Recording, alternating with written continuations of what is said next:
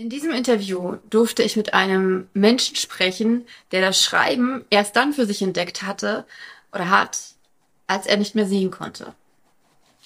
Hi, ich bin Andrea, ich bin Autorin und nehme dich an dieser Stelle mit in meine Welt zwischen den Worten und in der Interviewreihe mit in die Welt zwischen die Worte von Menschen, die auch aus der Buchbranche kommen und besonders gerne mit anderen Autoren und Autorinnen. Und das Interview, was ich heute mit dir teilen möchte, ist ein Interview mit David Rötle. Und David Rötle hat meinen Newsletter abonniert. Und darüber sind wir ins Gespräch gekommen. Wir haben miteinander geschrieben und an irgendeiner Stelle, ich weiß gar nicht mehr, wie viel die E-Mail es war, es waren auf jeden Fall immer super lange E-Mails, das äh, weiß ich noch. Da hat er mir erzählt, dass er blind ist. Und ich fand diesen Umstand sowas von interessant, denn ich bin einfach total neugierig und es hat mich so fasziniert, dass es ich, ich habe darüber tatsächlich nie, nie nachgedacht, bin ich ganz ehrlich. Das mag ignorant klingen und ist es an gewisser Stelle wahrscheinlich auch, aber ich habe nie darüber nachgedacht, dass es Autoren gibt, die nicht sehen können. Und es sind in diesem Moment, in dem er das geschrieben hat, sind ungefähr 20 Fragen in meinem Kopf losgeschossen und die haben sich potenziert mit der Zeit. Und deswegen habe ich ihn gefragt, ob ich ihn interviewen darf. Und er hat ja gesagt und ich bin darüber noch immer so, so dankbar, denn die Geschichte, die er erzählt, ist einfach so faszinierend. Denn ich will gar nicht so viel vorwegnehmen. Aber ein ganz wichtiger Aspekt war für mich, dass er das Schreiben erst entdeckt hat, als er nicht mehr sehen konnte. Und das ist für mich auf so vielen verschiedenen Ebenen eine, eine so bedeutsame, ein so bedeutsamer Aspekt. Wir reden darüber im Interview. Von daher, du wirst, du, du, du wirst, du wirst mit uns dort hineintauchen können. Und äh, wir haben das Interview ohne Video aufgenommen auf seinen Wunsch, was ich natürlich komplett respektiere. Das respektiere ich übrigens bei jedem. Also jeder Gast bei mir, der zu mir sagt, ah, Andrea, Video finde ich Käse, sage ich, kein Ding, dann machen wir nur Ton. Aber ich wollte diesen Vorspann, dieses Intro mit Video aufnehmen. Genau. Und von daher, jetzt hab ganz viel Spaß, lehn dich zurück, mach die Augen zu. Oder auch nicht, denn es gibt schon auch trotzdem, was heißt trotzdem, es gibt auch an dieser Stelle super viel zum Mitschreiben und auch super viel an Inspiration und ich, ja, bin sehr gespannt auf die Kommentare unter diesem Video oder die E-Mails, die mich zu diesem Podcast erreichen. Und jetzt viel Spaß, without further ado. Viel Spaß beim Interview. Hallo David, vielen, vielen Dank, dass du in meinen Podcast gekommen bist. Ja, hallo Andrea. Ja, vielen Dank, dass du mich eingeladen hast. Freut ja, mich total. Super gern. Vielen Dank für deine Zeit. Wir springen einfach direkt ins Gespräch, habe ich ja angekündigt. Genau. Und zwar, ja, ähm, ich hatte vor zwei Tagen ein anderes Interview mit Sarah Alberstali, die hat das Buch Kunst, ähm, die Kunst des Empfangens geschrieben. Und wir haben uns über Schönheit unterhalten. Und dann habe ich, als ich ähm, das Interview mit dir vorbereitet habe, da habe ich mich ähm, gefragt, wie das ist, wenn man die Welt mit allen anderen Sinnen als dem Sehen erfährt, dann erhält Schönheit ja eine ganz andere Grundlage, eine ganz andere Dimension. Und was mich interessiert hat aus, von dir aus Autorensicht, ähm, was ist für dich schön und wie beschreibst du diese Schönheit in, in deinen Werken, wenn du schreibst? Oh, das ist eine gute Frage. Ja, also, hm, das ist insofern ein bisschen schwierig, beziehungsweise nicht so einfach zu beantworten, da ich ja praktisch früher sehend war Mhm. und erst im, ja, im jungen Erwachsenenalter praktisch erblindet bin, habe ich natürlich nur ganz gute äh, Vorstellung von Schönheit oder von ähm, ja, visuellen Dingen einfach. Und ja, diese, dieser Begriff oder wie, wie soll man sagen, der ist immer noch irgendwo präsent. Für mich schön, heute schön, wenn jetzt im Alltag, sind dann eher so Dinge, also natürlich klar, optisch jetzt gar nichts, weil ich wirklich vollblind bin, nichts sehe, sind dann eher so Dinge wie also die anderen Sinne ansprechend äh, hören, also ein schönes Lied eben oder Mhm. mh, wenn was sehr äh, gut schmeckt äh, oder sich schön anfühlt. Ähm, solche Dinge, die empfinde ich heute, also schon eigentlich, klar, empfindet eigentlich jeder irgendwo ein Stück weit schön, also so Dinge wie Handschmeichler oder eben Musik, da hat ja auch jeder andere Aussehende eben eine Vorstellung von Schönheit. Ähm, und das ist eigentlich aber intensiver dadurch geworden. Ähm, aber das jetzt auf meine Geschichten zu übertragen, tja, das ist eine gute Frage. Also, ob ich das so, wenn, dann wird das gar nicht so bewusst, fließt das gar nicht so bewusst ein. Hm, vielleicht manchmal mit Formen, wenn man was beschreibt, was, oder eben Geräuschen, knirschender Kies, aber das machen ja andere auch. Ich weiß nicht, ähm, hm, Die Frage, also äh, was mich daran interessiert, ist, ähm, wie du die Schönheit darstellst. Also klar, du hast natürlich, ähm, ich, ich, also ich habe ja wirklich überhaupt gar keine Vorstellung davon, wie das ist.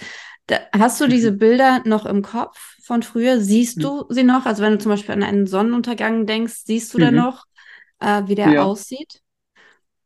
ja, genau. Mhm, das ist eigentlich sehr, ja gut, unterschiedlich, deutlich. Also sagen wir so, mir so allgemeine Dinge wie Sonnenuntergang recht klar. Schwieriger wird es manchmal mit so Dingen wie Gesichter oder ja, Personen eben. Die sind manchmal schwach nur von der Erinnerung, verblassen etwas mittlerweile. Und dann gibt es so die Momente, wo die ganz deutlich und klar sind. Aber ähm, sagen wir so, von den Dingen, die von damals, also sprich, was weiß ich, von mir aus, wenn man jetzt Autos oder Klamotten, Bauwerke oder ähnliches, wo man so das Gefühl hat, das waren schöne Dinge, die sind auch heute noch präsent. Ob die, ob ich die heute noch schön empfinden würde oder was heute dem allgemeinen Schönheitsideal entsprechen würde, das weicht dann natürlich ein Stück weit ab und ähm, ist dann nicht mehr so ganz übertragbar. Ähm, aber ich sage mal, mein Roman oder mein, ja, Roman ist ja falsch, weil ich erst einen schreibe momentan, aber in meinen Ja, immerhin. Geschichten, ja, ja, kommt Schönheit in der Form, also so explizit gar nicht unbedingt vor. Wobei, ja gut, in meinem aktuellen, also in diesem Roman, wo ich gerade schreibe, da geht es zum, also spielt zum Beispiel in einem Billardlokal. Das ist so die Hauptszene, wo sich viel abspielt. Und ich habe früher zum Beispiel sehr, also ich war ein leidenschaftlicher Billardspieler. Und da fließt, glaube ich, schon diese, dieser Begriff Schönheit rein, diese strahlenden Farben von dem grünen Hm. Tuch vom Billardtisch oder glänzende, äh, lackierte Seiten, äh, Oberflächen und sowas. Vielleicht da macht es dann wieder ein bisschen bemerkbar, der, wo man Schönheit mit einfließen lässt, vielleicht, ja. Aber dann auch die visuelle, der, die visuelle mhm, Schönheit aus der Erinnerung. Das, genau, dann aus der Erinnerung. Ja, genau. das heißt, Ja. du beschreibst ähm, die Dinge dann schon auch sehr visuell. Also ähm, würdest du sagen, ähnlich visuell, wie das ein, ein, ein, ein sehender Autor macht? Hm. Ja, denke schon, ja. Ja, ich glaube, ich habe jetzt nicht das Gefühl, dass es sich unterscheiden würde. Also, keine Ahnung, eher, weiß gar nicht, ob das so ist, aber ich habe den Eindruck, manche Autoren, also sehende Autoren natürlich, die können viel besser ähm, dieses Visuelle, diese Dinge transportieren und vermitteln durch ihr, durch ihre Formulierungen. Da fühle ich mich noch gar nicht so sicher und da, ja, versuche ich dann, mich schlicht zu halten, also gar nicht zu sehr da drin zu, äh, zu, zu auszutoben in, und dann Gefahr zu laufen, dass man es übertreibt praktisch. Genau. Gut, ja. Aber das hat eher mit deiner Erfahrung als Autor zu tun. Ja, ja, Ja. ja, genau. Mit der mangelnden Erfahrung. Weil, ja, ich, ich Ähm, habe einfach ein bisschen die Sorge, wenn man die nicht ja, richtig ausdrückt oder dann auch manchmal übertreibt, dann verfehlt man das eigentliche Ziel. Und da bin ich mir noch ein Stück weit unsicher einfach, ja, auch mit eben Beschreibungen und ähm, ja, Eigenschaften auch ein, ein Stück weit, ja. liest du denn viel, um das, um, um da zu lernen, oder wie ist da dein Weg? Ja, genau. Also ich, gut, ich lese also Bücher, Romane, äh, grundsätzlich schon seit ich, naja, denken kann nicht, aber halt seit man lesen kann quasi.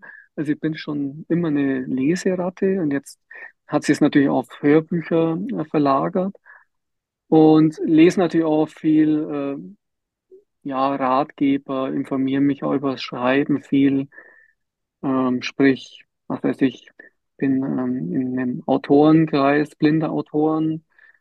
Da kriegt man zum Beispiel von der Sandra Urstring die Federwelt und den Self-Publisher Mhm. äh, mit und da informiere ich mich oder natürlich auch zum Beispiel über deinen Podcast und Blogs und ähnliches. Ja, ja, das mache ich also schon. Also und versuche da natürlich schon auch diese ähm, ja, handwerklichen Dinge zu, zu verinnerlichen einfach. Ja, was, wie, wie macht man das? Oder versuche natürlich auch mittlerweile auch sehr analytisch zu lesen manchmal, wo man dann eben sich überlegt, ja, wie hat jetzt der oder jener Autor dieses Bild erzeugt oder wie, wie berührt ein, warum berührt ein, ein Text oder ja, unterhält er einen gut oder ähnliches, ja.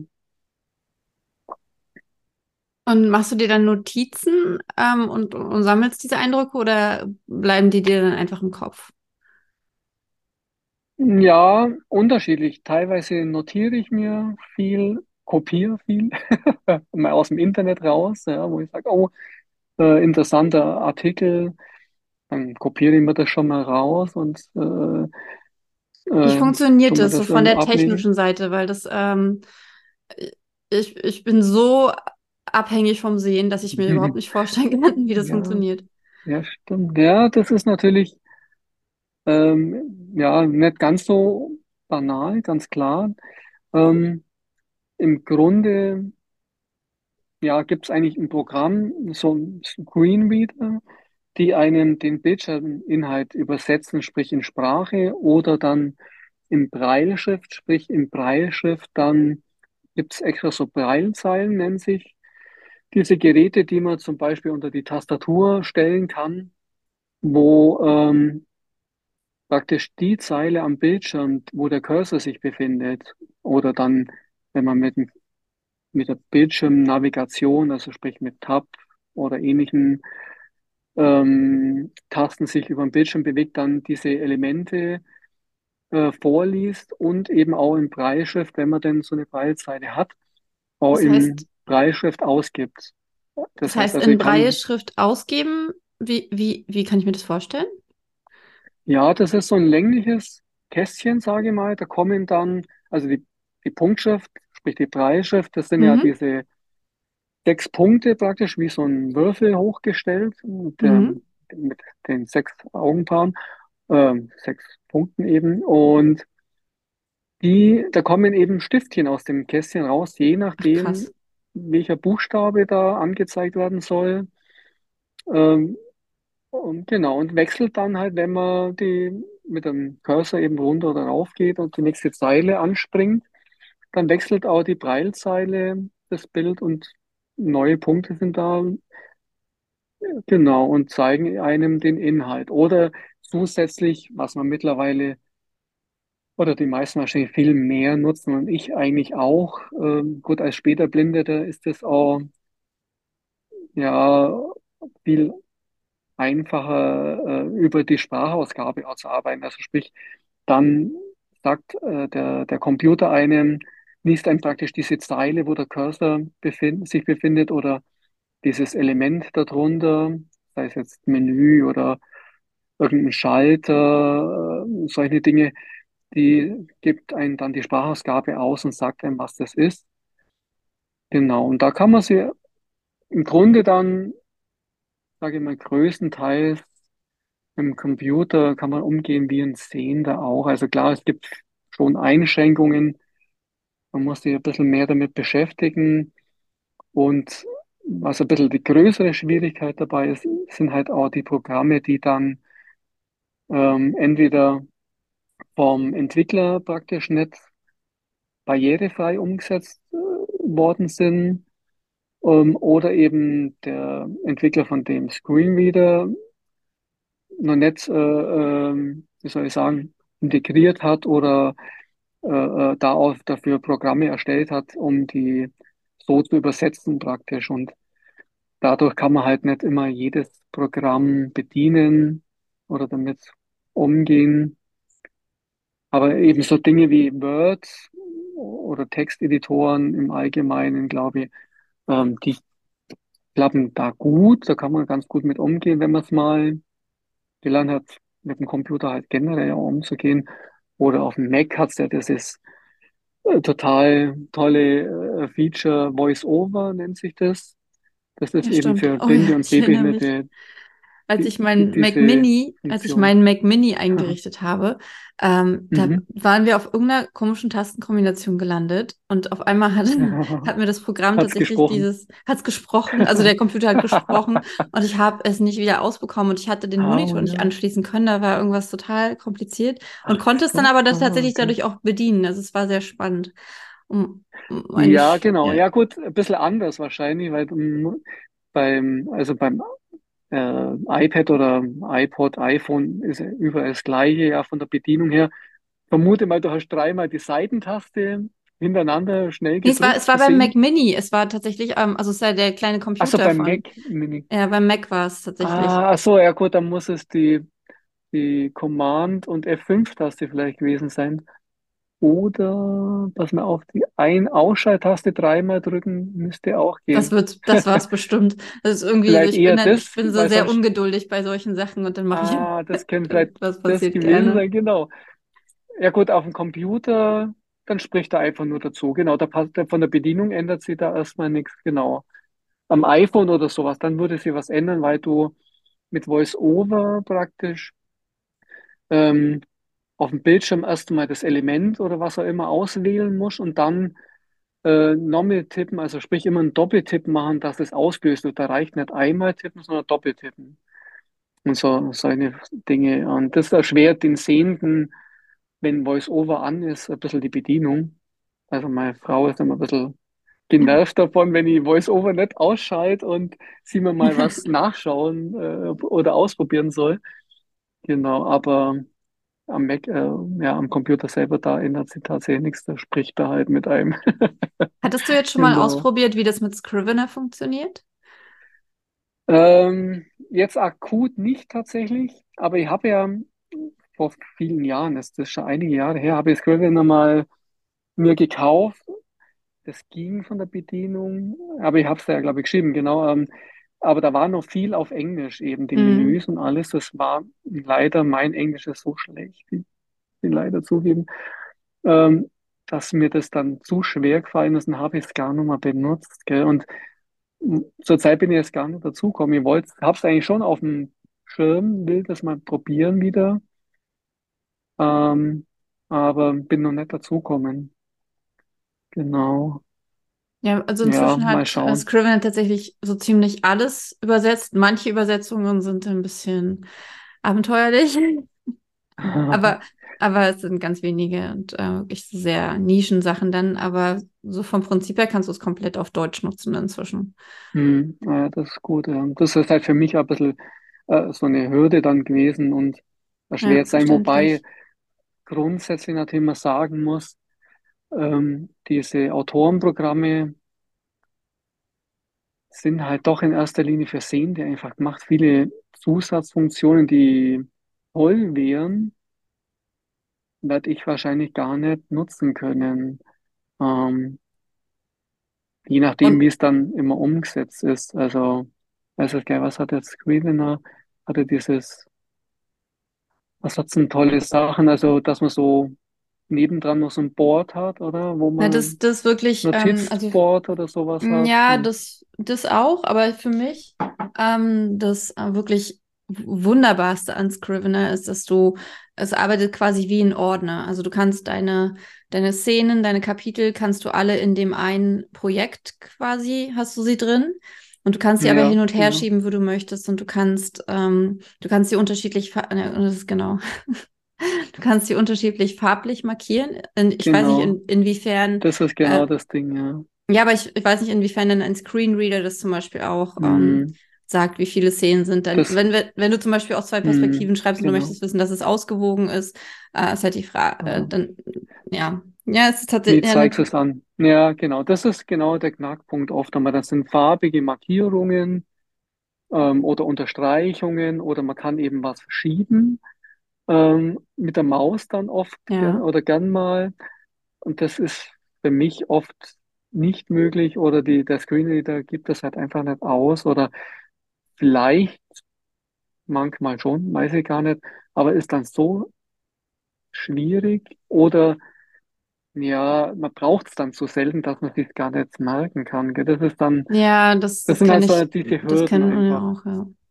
Ja, genau, Ähm, genau. Aber genau, mit dem Computer umgehen und schreiben, das war ja für mich so eigentlich das Ding ähm, am Anfang, also wie soll ich sagen, nach der Blindheit oder nach meinem Unfall bin ich ja in eine Reha gekommen und habe dann eben alles wieder neu gelernt, sprich sch- schreiben, lesen, ähm, kochen tatsächlich und aber eben auch den Umgang mit Computer, gib uns mal, gib uns mal war. einen zeitlichen Kontext. Wann war das genau? Welch, also Äh, das ist jetzt, äh, pass mal auf, 98 bin in die Reha, 98. äh, September 98 bis Anfang 2000, Also hattest du also schon eineinhalb, vorher aber. Erfahrung mit Computern, so ein bisschen, weil das ging ja gerade los, Bisschen, ja, 95 ta- und so. ja, genau, du sagst es. Es war ähm, rudimentär, sprich ein bisschen unglücklich. Also in der Arbeit habe ich zwar mit Computer gearbeitet, aber jetzt nicht mit äh, Microsoft zum Beispiel. Kein Windows, sondern eine Unternehmenssoftware eben. Also hat, kann man nicht wirklich viel mit anfangen. Mhm. Ähm, und kurz vor dem Unfall tatsächlich haben wir, meine Frau und ich, damals meine Freundin, uns einen Computer zugelegt. Ein halbes Jahr später, ja, war Oh, dann der. Unfall dummerweise. Hab aber natürlich so eine grobe Vorstellung, was da auf dem Bildschirm ist, sozusagen. Mhm. Beziehungsweise habe vorher natürlich bei Freunden auch schon mal am Computer ein bisschen, ja, rumgespielt, muss man fast sagen. Aber eben, ja, zum bestimmten Aufbau und die, was da so grob passiert, da habe ich eine Vorstellung gehabt, aber der Umgang war, ja, eher rudimentär bis zu dieser Reha und das war natürlich für mich total klasse. Erstens habe ich von der Pike auf, kann man sagen, den Computer erlernt und Mhm. war da auch, möchte ich sagen, ziemlich fit, war ich auch recht stolz drauf, weil ich sogar sehenden Leuten oft mal habe sagen können, so, das musst Mhm. so oder so machen. Das war also echt irgendwo ganz äh, toll. Und ähm, natürlich für mich hat sie dann auch, ja, das war wie eine Tor, ein Tor zur Welt aufgetan. Also zum einen gab es ja dann auch E-Mail, ja, Mhm. Ja, so die Anfänge, zumindest so in der, in der Masse. Internet ging ja auch gerade so in der Masse los. Und aber eben auch dieses, ja, jetzt kann ich mal Texte schreiben und weitergeben. Das war eher so das Ding, weil Ja. mit Punktschrift konnte ich ja schon Texte schreiben dann, also schon vor diesem Computerkurs, sage ich mal. Wir hatten gerade eine kleine technische ähm, Unterbrechung, deswegen äh, steigen wir noch mal ein bisschen neu äh, rein.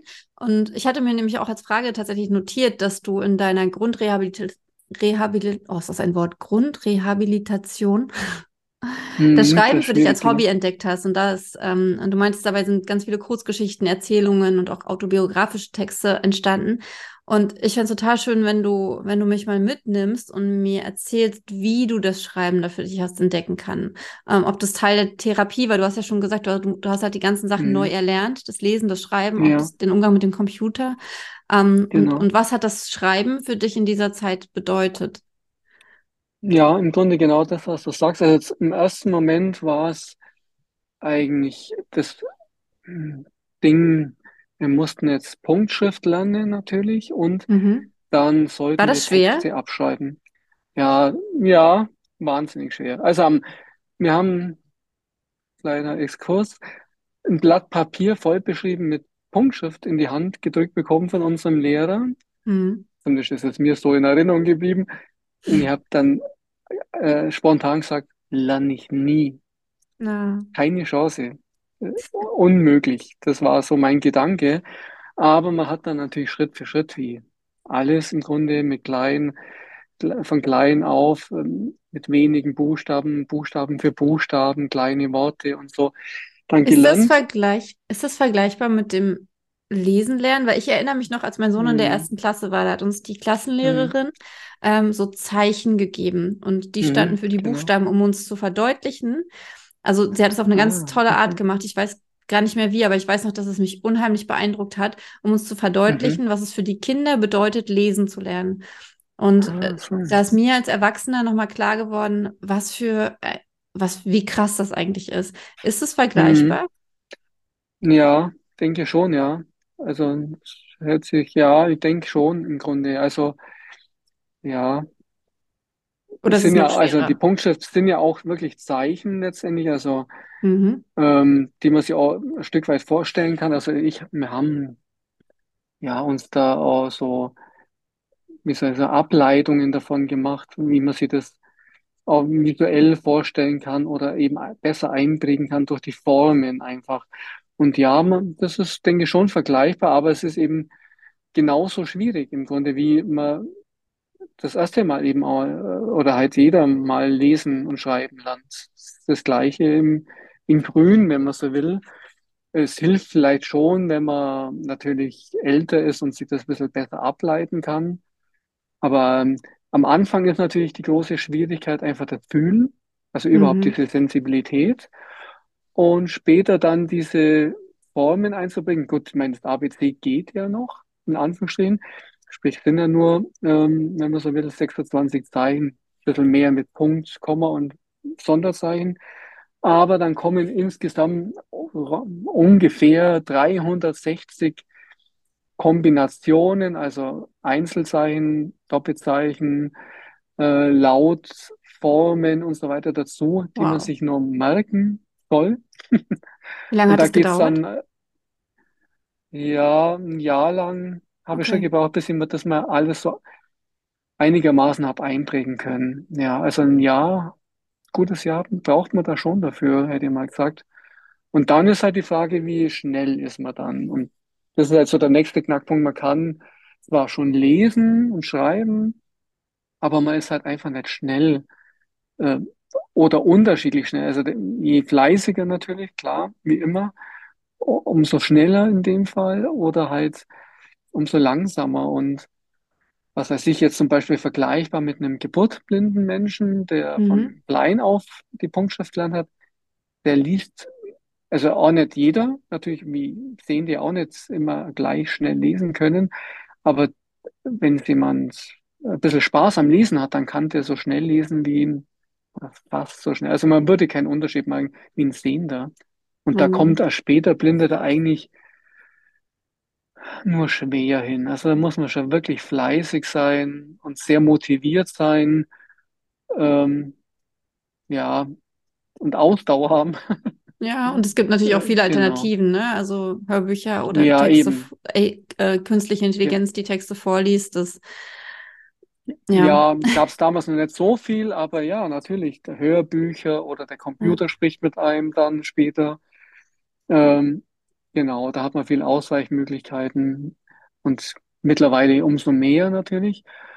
Ja, und wir mussten dann eben das Schreiben üben anhand von Abschreiben. Und das war mir dann zu stupide. Ich hab mir dann, warum abschreiben? Es spielt Ja. keine Rolle, was ich schreibe. Wichtig ist, dass ich schreibe. Und weil ich eigentlich schon immer meine, ein kreativer, fantasievoller Mensch war, habe ich mir halt dann erste Geschichten ausgedacht, so als Hm. Übungstext halt einfach. Die du Und dann mit einer normalen Tastatur geschrieben hast, oder ist das auch eine spezielle gen- Tastatur? das ist eine spezielle Tastatur, genau, diese Punktschriftmaschinen, die eben nur diese ja, Punkte eben rausprägen, also in das Papier reinprägen, dass Mhm. man die fühlen kann. Genau. Also es ist wie eine Schreibmaschine Oh, dann eher. Also, genau, ist eine okay. Schreibmaschine, wenn man so will. Genau. Und aber halt so kommen halt dann praktisch erhabene Buchstaben, Zeichen praktisch raus, dass man sie eben auch hinterher Aber lesen von der kann. Eingabe, die Tasten, sind die auch ähm, Nee, es sind dann eben nur diese sechs Punkte, wo man zu drücken so, hat. Und natürlich ein Leerzeichen. Mhm. Mehr gibt's dann da nicht. Also genau, man muss halt die Finger, also man hat dann vom Zeigemittel Ringfinger, wo man dann praktisch die Zeichen äh, erzeugt und den Daumen halt für das Leerzeichen. Und ja, dann muss man eben genau in der, äh, ja, gleichzeitig praktisch diese Punkte, die für dieses Zeichen zuständig sind, runterdrücken und ins Papier prägen. spannend. So, äh, kann man sich das so am besten ja, irgendwie vorstellen. Also Ich, ich, genau. tatsächlich, ich- auch wenn das jetzt, äh, ich werde mir dazu ein Video angucken. Weil, Ja, ja, und, und das dann auch hier verlinken, wenn ich eins gefunden habe. Weil das, genau. äh, ja, erst für einen, Ja, für das ist schon spannend irgendwo. Ja, war für mich auch spannend natürlich und Ja, eine ganze an, ganz andere Art, eben lesen und zu schreiben, aber ja. nur so geht's halt im Grunde. Und dann habe ich mir den Spaß gemacht, meine, weil wir einen Lehrer hatten, der war so ein bisschen, wie soll man sagen, äh, wie sagt man da, hat immer so erotische Späßchen gemacht. Sexistisch hätte Okay, man vielleicht böse sagen sollen können. unter der Netter Typ, Gürtellinie. aber Ja. ja, war nicht jedermanns Humor, sagen wir mal so. Mhm. Naja, und ich habe mir dann eine Geschichte ausgedacht, um ihn so ein bisschen zu foppen, bisschen, ja, die hat dann so einen erotischen Touch gehabt. Äh, und am Ende hat sie es aber aufgelöst als was ganz Banales? Mhm. Und die hat er, weil er hat dann die Sachen auch dann vorgelesen, die wir geschrieben haben. Und hat gesagt, ob er das vorlesen mag. Und die Klasse hat halt gelacht und sie riesig gefreut über diesen Text und dem seine Reaktion darauf. Und das war so der erste Auslöser, wo ich denke, oh, schau, du kannst ja mit einer Geschichte anderen Freude bereiten, sage ich mal, oder, und, und eine gewisse Anerkennung natürlich auch bekommen. Glaubst Ähm, du, glaubst du, dass du ähm, das Schreiben für dich entdeckt hättest, wenn der Unfall nicht passiert wäre? habe ich mir jetzt kürzlich auch wieder die Frage gestellt, weiß ich nicht tatsächlich. Glaube, nee, glaube Hm. eher nicht, weil ich hatte ja auch so viel andere und überwiegend visuelle Hobbys. Da hätte das Schreiben wenig Raum eigentlich gehabt. Ich wäre vielleicht eher auf, ich habe zum Beispiel vor dem Unfall mit Airbrushen angefangen. Also ich hätte mir Ja. wahrscheinlich eher in die Richtung mit, mit äh, künstlerisch im Sinne von Malen, Sprayen und so weiter mich entwickelt. Schreiben wahrscheinlich gar nicht mal unbedingt. Vielleicht irgendwann, ja, weil ich habe, gut, ob das ausreicht, aber als Kind schon gern Aufsätze zum Beispiel geschrieben und da auch meine Mhm. Fantasie ein bisschen walten lassen. Aber ich glaube, die visuellen Hobbys und Möglichkeiten, die hätten, hätten da jetzt nicht so viel Raum dafür gelassen. Hm. Und ja, für mich war es dann eben genau das Ding, wo ich sage, oh, schau, vielleicht habe hab ich ein bisschen Talent dafür. Auf alle Fälle macht es Spaß, ja. Hm. Und man hat auch ein gewissen positives Feedback bekommen. Später kam dann zum Beispiel, das war dann, glaube ich, wirklich so ein Schlüsselerlebnis. Und ich denke, jetzt mache ich das wirklich zu meinem Hobby. Ich habe dann in, der, in unserer Schülerzeitschrift einen Artikel mal geschrieben, der dann veröffentlicht worden ist. Und da habe ich dann auch viel Lob bekommen. Ähm, mehr wegen dem Inhalt als wahrscheinlich wegen dem Stil, aber ist ja wurscht. Ähm, wo dann wirklich so, oh ja, das macht ja doch Spaß. Vielleicht ist das mein Ding. Und das Schöne dran ist halt einfach dieses Festzustellen, ich habe was, wo ich äh, als Blinder eben machen kann. Also viele Dinge kann man halt einfach nimmer Ja. oder nimmer so machen. Und das war was, wo ich den Eindruck hatte, auch wenn es ein bisschen täuscht jetzt im Rückblick, aber das kannst du eigentlich Also was wie ein Anker. selbstständig machen. Ja, das, genau, man kann das selbstständig machen. Und dann natürlich, wie du vorhin ja schon so erwähnt hast, das war auch ganz wichtig eigentlich an der Phase, dieses, ja, wenn man heute sagt, man eben therapeutisches Schreiben. Ich habe Ja. dann, zwar hat dann schon eine ganze Zeit tatsächlich gedauert, bis ich da mit dran gewagt habe. Ähm, hat Jahre tatsächlich, ich glaube nach drei, vier Jahren erst, habe ich mich mal hingesetzt und alles zu dem Unfall und drumherum mal Oh. notiert und festgehalten, Aber nur für um das dich? eben auch, ja, bisher, um das zu verarbeiten auch, ja. Hm. Das war, glaube ich, schon sehr wichtig und jetzt, da habe ich schon gemerkt, dass man da ja eben auch das ja ein bisschen ver eben verarbeiten einfach kann, ja. Dadurch, hm, das war ganz wichtig. Und ist auch heute noch so. Also, wenn ich irgendwie Sorgen, Probleme oder ähnliches habe, dann kann ich das mit, ja, mal niederschreiben, äh, ein Stück weit verarbeiten. Genau. Ähm, ich habe ich hab, ich hab einige Fragen im Kopf und ich überlege, äh, welche ich stellen möchte, weil es äh, davon hängt ab, in welche Richtung das ist, äh, das weitergeht. Okay. Was mich, aber ich glaube, ich stelle sie einfach, was mich wirklich wahnsinnig interessiert. Und du kannst einfach sagen, nee, möchte ich nicht drüber reden, wenn du es nicht möchtest. Ähm, dich entdeckt, wenn der Unfall nicht passiert wäre. Inwiefern ähm, hegst du Gram? Wie war das, äh, als du gemerkt hast, dass du nicht mehr sehen kannst? Hast du das, weil du auch sagst, du hast es therapeutisch, äh, mit dem therapeutischen Schreiben bist du da rangegangen und hast bist damit umgegangen. Aber es interessiert mich wirklich wahnsinnig, wie fühlt es sich an, weil ich habe schon, ähm, ich, ich habe oft darüber nachgedacht. Ich bin Autorin, ich schreibe fast jeden Tag. Für mich ist das mein Lebensinhalt. Und ich habe schon öfter darüber nachgedacht, was würde passieren, wenn ich meine Hände nicht mehr benutzen könnte? Was würde passieren, wenn ich nicht mehr sehen könnte? Und ich weiß, Hm. ich würde es irgendeinen Weg finden, es weiterzumachen. Aber wenn man, ähm, aber das ist ja was anderes. Und deswegen, ja, vielleicht magst du was zu sagen, musst du Ja, aber wie gesagt nicht. ja, ja, doch, kann man schon. Ähm,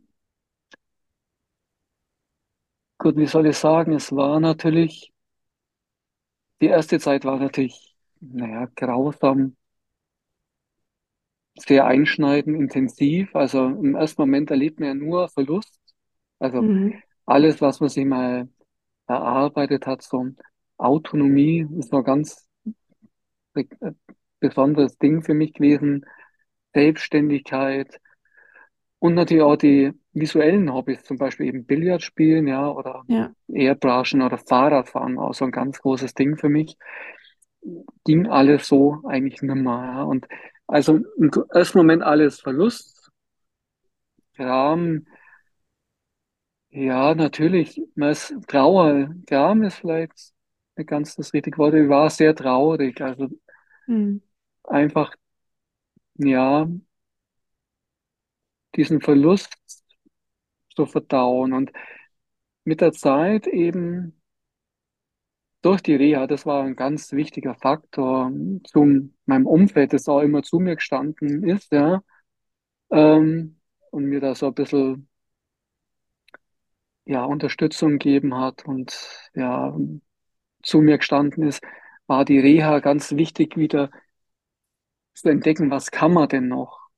Und Ja. dann ähm, kommt so dieser Punkt, ja, manches geht eben nimmer, aber dafür, Mhm. so sagt man immer so schön, eine Tür schließt sich, zwei andere öffnen sich dafür. Und Ja. so ist es aber auch tatsächlich für mich, also ich empfinde es so gewesen, dass man eben neue Dinge entdeckt hat, wo man sagt, ja, okay, eine neue Seite an sich selber. Also Mhm. ich spreche gern, ja, mittlerweile ist das, glaube ich, ein bisschen ausgenudelt, aber ja, ich sag gern oder habe auch gern zu mir gesagt, ich erfinde mich jetzt neu. Also für mich war das wirklich so, äh, so ein Schlüsselerlebnis, eigentlich möchte ich fast sagen, mh, immer so dieses Grübeln, warum ich, warum mir und so weiter. Und eben schon so klagend, ja, da kann man auch von Gram sprechen.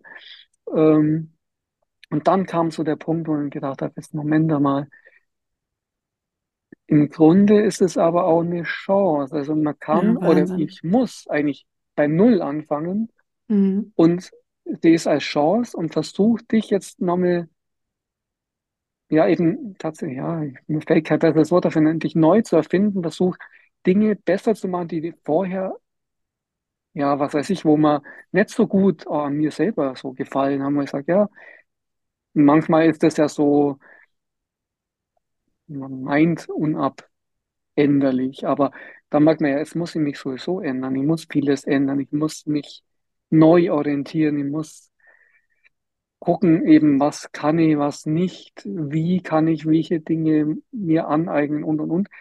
Und mich eben dann nochmal bei Null anfangen und neu entdecken. Und eben auch diese Hobbys neu entdecken, sprich Schreiben, habe mir dann auch in vielen ausprobiert, in der Reha mit Rudern, Mhm. Werken war viel dabei, so handarbeitliche Dinge, ähm, Musizieren, ja, ähm, alles Mögliche habe ich einfach mal ausprobiert um zu sehen, ja, wäre das was für mich oder ja, wo, wo, wo treibt es einen hin oder was, wo, wo sind denn die eigenen Neigungen eigentlich? Und man entdeckt auf einmal eben Seiten an sich, die man vorher nicht für Möglichkeiten hat, vielleicht auch, ja. Und das ähm, war dann so, wo ich dann wieder Oberwasser bekommen habe. Also auch diese äh, Lust zu leben, eben dieses, ja, da ist ja noch eine Welt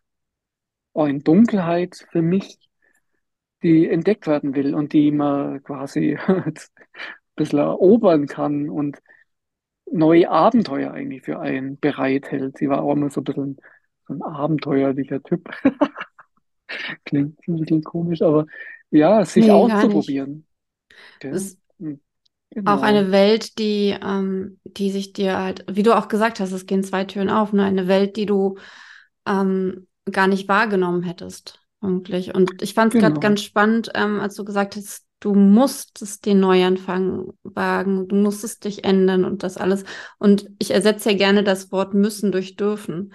Und wenn man das an dieser Stelle Ja, macht, du, ja, es ist äh, unheimlich, also ich bin, ich bin total beeindruckt von dem, was du erzählt hast und von davon, wie du, ähm, wie du das für dich ähm, entwickelt hast. Ich finde, ich finde, das Bild, was ganz gut dazu passt, ist so ein bisschen so der Phönix, der aus der Asche äh, aufsteigt und sich neu, hm, neu ja, findet und einen neuen Weg geht. hm. Und Ja, ähm, das habe, ist mir so noch nie gekommen, aber ja, das ist ein gutes Bild. Das trifft es eigentlich auch ein Stück weit ganz gut, weil man bleibt ja trotzdem ein Stück weit der Alte, aber man hat eben auch vieles Neues an sich entwickelt oder ja, entdeckt und ja, und ist wieder reifer vielleicht auch, und, äh, auch ein anderer Stück weit. Also ja, gut, ich habe immer versucht, schon bei mir zu bleiben. Ich glaube, das war auch sehr wichtig, auch für meine damalige Freundin, meine Frau heute, die eben auch gesagt hat, ja, war natürlich auch für sie, also für meine, mein Umfeld, für meine Partnerin, eine ganz schwierige Situation. Wie verändert es unsere Beziehungen? Und da war, denke ich, auch wichtig zu sagen, ja, ich bleib schon der Alte. Ähm, also das, was gut an mir ist, das will ich schon beibehalten. So, so gesagt. Aber ich will auch, was schlecht war, vielleicht verbessern nach Möglichkeit und eben neue Seiten an mir entwickeln. Und das, glaube ich, ist mir ganz gut gelungen. Und äh, deswegen ist auch meine Frau zum Beispiel bei mir blieben, muss ja auch oft heute noch sagt, ja, verständlicherweise, wenn du dich jetzt zu so einem von mir aus Griesgraben oder ähnlichen entwickelt ja, hättest, der jetzt nur noch in Selbstmitleid was äh, äh, sich suhlt, wenn man so will, ähm, dann wäre unsere Beziehung wahrscheinlich da auch dran zerbrochen und ähm, hätte so vieles andere auch verändert oder verhindert letztendlich. Aber das war mir zum Beispiel schnell klar, dass ich ähm, zumindest nach außen hin mich nicht hängen lassen darf. Also, oder den Leuten auf den Keks gehen durch zu viel Mitleid. Also ein Stück weit kann man es auch nicht verhindern und es ist auch notwendig, ja, oder dieses Trauern auch zu zeigen. Aber es muss halt auch, dachte ich, für mich äh, Grenzen haben und ähm, man muss irgendwann einen Punkt erreichen, wo es wieder vorwärts geht, wo man sein Leben auch wieder anpackt. Und da war eben die Reha und eben auch so Dinge wie Schreiben, neue Hobbys entdecken ganz, äh, ganz elementar im Grunde. Das ist unheimlich stark. Also es ist unheimlich äh, toll, finde ich. Das, ähm, ich habe es ja schon, ich, ich kann mich nur wiederholen, das, das beeindruckt mich tatsächlich total. Ich finde es immer wieder spannend, wie, wie Menschen mit solchen Situationen umgehen. Und Ja, wenn man, wenn man sich dort selbst neu finden darf und kann und äh, ja, halt, wie du auch sagst, halt dann nicht dieses äh, ins Selbstmitleid geht, sondern nach vorne ähm, weitergeht, den nächsten Schritt tut und den nächsten und mhm, auf dem genau. aufbaut, was, was man, was man dort hat. Okay, wir, wir wollen aber Ja, nochmal zurück zum Schreiben, denn ähm, ja, mhm. Ah, ich habe hier so viele Fragen stehen zum Thema, wie du recherchierst und welche Tools du benutzt, aber unsere Zeit ist tatsächlich am Ende. Und was mich, davon, ja, genau. Mhm. und was mich wirklich interessiert ist, ähm, du hast ja einmal gesagt, ähm, es gibt diesen, äh, du, du bist in diesem Arbeitskreis blinde Autoren, den Blautoren. Mhm. Und, Genau. und wir haben ja vorhin schon darüber gesprochen, dass es, ähm, dass die Schreibprogramme, die es gibt, halt eher so für Sehende entwickelt wurden. Und was Mhm. mich total Genau. interessiert, ist, ähm, welche Art von Büchern du schreiben möchtest. Also ob du das Gefühl hast, ähm, dass man, äh, dass Bücher barrierefrei gelesen werden können. Also klar, ähm, ähm, jetzt gar nicht unbedingt von der technischen Seite her, von wegen Hörbücher oder so, sondern Mhm. ähm, bestimmte Sachen, wenn es zum Beispiel auch um, um ja, einerseits natürlich für Menschen, die, die noch nie sehen konnten, aber die Welt Mhm. hat sich ja auch verändert in den letzten 30 Jahren. Mhm. Ähm, ist es dein Anspruch, ähm, Literatur zu schreiben, die spe sich speziell an blinde Menschen richtet? Oder ähm, ja, da waren jetzt ganz viele Fragen drin. Ganz gerne einfach Ja, ja, reinspringen. genau. Nee, also gut, da habe ich mir so viel Gedanken jetzt gar nicht explizit gemacht. Also mein momentan schreibe ja an meinem ersten Roman und das wird, das hat sich ein bisschen zufällig entwickelt, äh, ein, ich sage mal, ein Wohlfühl-Thriller. Ein Wohlfühlthriller, Also also so Cozy Mystery, so die Richtung. m- nee, das ist eigentlich ein Thriller, aber für einen Thriller ist er zu harmlos. Ich weiß Okay. nicht, wie man den anderen nennen, anders nennen soll. Ist ein Entspannungsroman, nennen wir es mal so. Mhm. Ähm, aber das war jetzt nicht so geplant, dass ich sage, ich will jetzt Krimis zum Beispiel schreiben. Äh, Eher im Mhm. Gegenteil, das, ich wollte eigentlich nie Krimis schreiben, weil das, da fühle ich mich gar nicht so zu Hause, auch wenn ich gern Krimis, wobei, äh, ja, Thriller, eher Thriller lese. Ähm, aber ähm, das war jetzt nie so, dass ich gern so schreiben will, weil ich mir auch nicht so ganz zutraue tatsächlich. Ähm, das hat sich jetzt so ergeben, aber ähm, Die Zielgruppe grundsätzlich ist eher schon immer Sehende, nicht am Blinde speziell jetzt. Zum Beispiel hätte ich jetzt nie im Blick gehabt, was mir vielleicht eher vorschwebt ist in Zukunft. Also ist mir witzigerweise heute tatsächlich, klingt Mhm.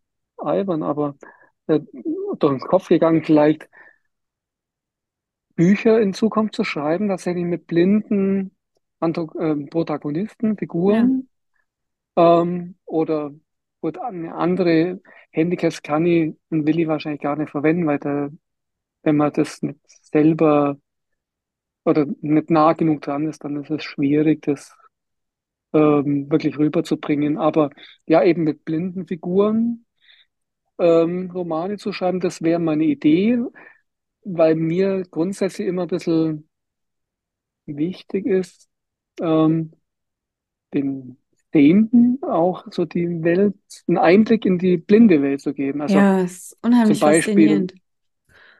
Mein, ich habe ja diesen Weblog, habe ich dir erzählt. Ja. blindgeflüster.de. Und da ist genau das das Ding, wo ich sage, ich will es gern, weil eben auch von außen viele Fragen auf mich zukommen, was das Thema Blindheit anbelangt, war das immer so ein bisschen das Anliegen, denen diese blinde Welt ein bisschen zu vermitteln, Vorurteile abzubauen und so eine äh, Dinge. Und das könnte man gut vorstellen, auch in Romanen. Ähm, aber das war jetzt halt mal nur so eine vage Idee.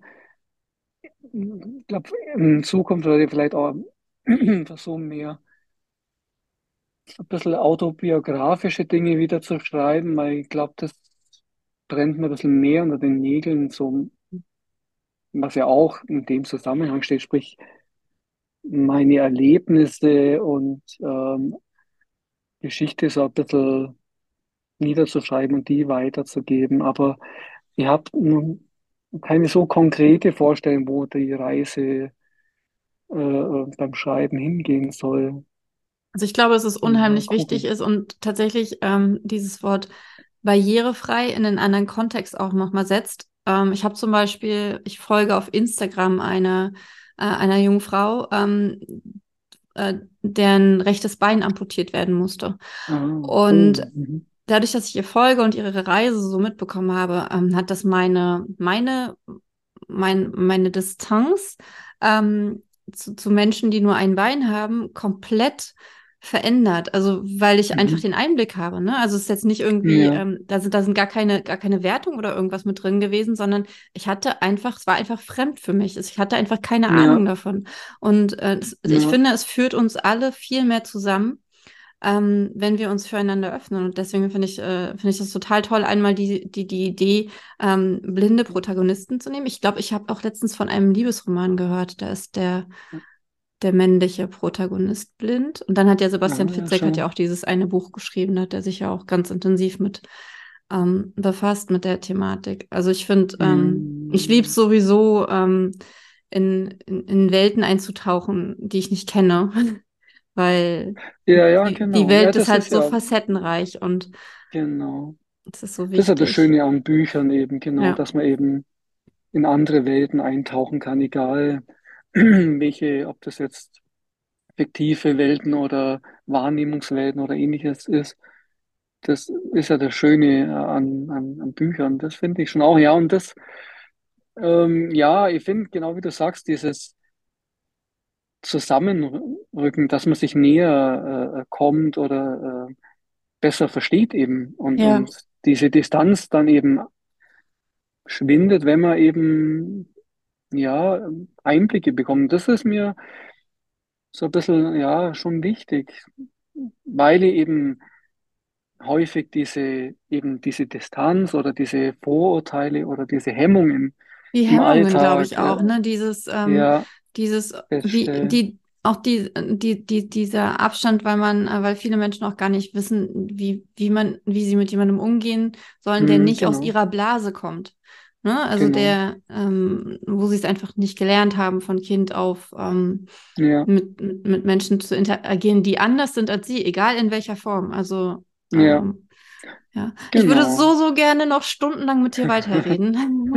Ja, Vielleicht wiederholen wir das einfach nochmal, dass wir dann auch ein bisschen mehr direkt über dein Buch sprechen können und auch über deinen Schreibprozess. Das interessiert mich alles total. Lass uns das Ja, einfach das wir gerne festhalten. Das finde ich toll. Ja, gerne. Jetzt habe ich aber zum, einfach, wenn es mal, wenn es mal fertig ist, dann zum ja, Beispiel wäre so genau, das, das setzen wir uns jetzt als Ziel. Wenn es fertig ist, dann machen wir das. Und jetzt habe ich aber noch ganz schnell zwei meiner Standardfragen zum Schluss, die du ja Mhm, wahrscheinlich kennst. okay.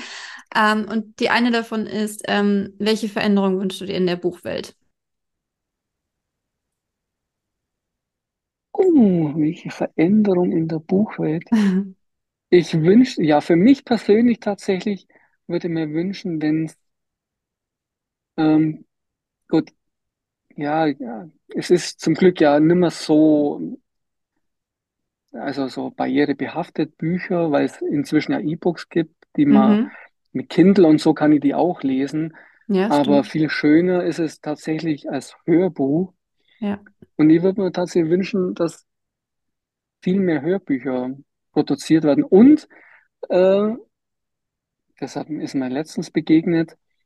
dann auch komplett gelesen werden. Jetzt weiß ich es nicht genau. ob- Ach so, nee, da habe ich wieder eine Schriftstellerin entdeckt, ähm, zufällig Buch nachgesehen. Ah, das gibt's bei Audible, toll, aber gekürzt. Ja, das Denk, oh ist häufig so, ne? was? Ja. Und, und das finde ich total, mein gut, ich kann jetzt natürlich erstmal schlecht beurteilen, spielt es eine Rolle oder nicht, aber ich habe von, äh, wer war denn das? Von Andreas Eschbach? Nee, glaub doch, Andreas Eschbach. Habe ein Buch gelesen, angefangen, als Hörbuch in dem Fall, und stell dann fest, äh, nee, habe dann parallel auf einem anderen Reader äh, oder mit einer anderen App gehört, also beziehungsweise ich bin nicht drauf, ist ja jetzt egal. Aber auf alle Fälle die gekürzte Fassung. Und da war das halbe Buch weg. Ja, das ist das en- tatsächlich häufig so bei langen Büchern, dass der das König sehr von Deutschland, wird. der hat es geschrieben, der König von Deutschland. Ähm, Roland war Kaiser. Schätz, war Schätz? Nee, weil mir fällt das nicht ein, naja, egal. Aber da hat das halbe Buch gefehlt. Man sagt, das ist ja Ja, Unverschämtheit. Ähm, und das finde ich eigentlich, das würde ich mir wünschen, genau, dass ja. man das vielleicht verändert. Aber der Hörbuchmarkt ist auf jeden Fall auf einem explosionsartigen Weg. Also da, das, ähm, da wird auf jeden Zum Fall Glück, einiges ja, das, da Ja. tut es ja zum Glück viel, genau, du sagst es. Das ist Okay. eine schöne Entwicklung, also gerade für mich Ja, ja, das glaube ich. Das kann ich Ja. mir vorstellen. Okay, die zweite Frage. Ähm, welches Buch liegt ganz oben auf deinem Stapel ungelesener Bücher und warum hast du es noch nicht gelesen bzw. gehört? Ja. Ah, Genau. Äh, auch eine schwierige Frage, weil ich habe so viele Bücher tatsächlich auf dem Merkzettel. Akut lese ich zum Beispiel von, ich glaube, Ursula Podnanski heißt sie. Das ist ein bisschen ein Okay. schwieriger Name. Da geht es um, das ist ein Jugendroman, bin ja eigentlich nur durch Zufall draufgekommen, ähm, weil mir die, die Autorin interessiert hat und das recht hoch gelobt wurde. Geht es um so ein Spiel, wo die jungen Leute so eintauchen und äh, wahrscheinlich gefangen hält. Also ich Ja, bin erst spannend. am Anfang. Ähm, kürzlich habe ich mir jetzt, ach so, äh, ah, genau, habe ich mir runtergeladen von, ich bin so schlecht im Namen, der hatte Formel eins moderiert, ich weiß nicht, ob du ihn kennst. Nee, Der habe hat ich eine mal weggeschaltet. Autobiografie geschrieben, ja, äh, Biografie geschrieben. Ähm, Kult war nicht geplant. Ah. Das klingt total spannend, weil es um meine Jugendzeit geht, die Hm. 80er. Hm. Und Kannst ja gerne nochmal so raussuchen, mir dann per. E-Mail schicken, dann kann ich das hier nochmal mit einbringen. Genau, ja, das kann ich mal machen. Fällt mir Okay. leider nicht ein. Lieber Genau, das David, vielleicht das. lieber David, vielen, vielen Dank für deine Zeit. Ja, gerne. War Hat super spannend, super inspirierend. Ja, mir auch. Und ich wünsche dir alles Gute für deinen ersten Roman. Ich bin sehr gespannt darauf. Ja, vielen Dank. Ja, ich auch. Und wir sprechen uns wieder, wenn er fertig ist. Dann sprechen wir mal. Das wäre klasse, ja, würde mich auf alle Fälle sehr freuen. Hat mir auch großen Spaß gemacht. Das freut mich. Genau. Und dann, Dann mach's ja, gut. dir, du auch. Schönes Wochenende. Danke für dich Bis auch. bald. Tschüss. Danke. Tschüss. Okay, was war für dich am spannendsten? Was möchtest du noch wissen? Welche Fragen sind offen geblieben? Schreib's gerne in den Kommentaren und auch sonst, falls dich irgendwas bewegt, schreib es gerne drunter. Ich finde, dass Davids Geschichte uns Sehenden insbesondere zeigt, dass wir überhaupt keinen Grund haben oder nicht das Recht haben, irgendwelche Ausreden dafür zu finden, dass wir nicht schreiben können. Denn wenn wir schreiben wollen, dann geht das irgendwie. Und wenn wir uns einreden, dass wir es nicht können, dann sollten wir vielleicht darüber nachdenken, ob wir es überhaupt wollen. Und wenn du es willst, wenn du deine Träume leben möchtest, dann fang jetzt damit an. Und hör auf, Ausreden zu finden. Denn das Leben ist verdammt nochmal viel zu kurz dafür. Mach's gut, dein Andrea.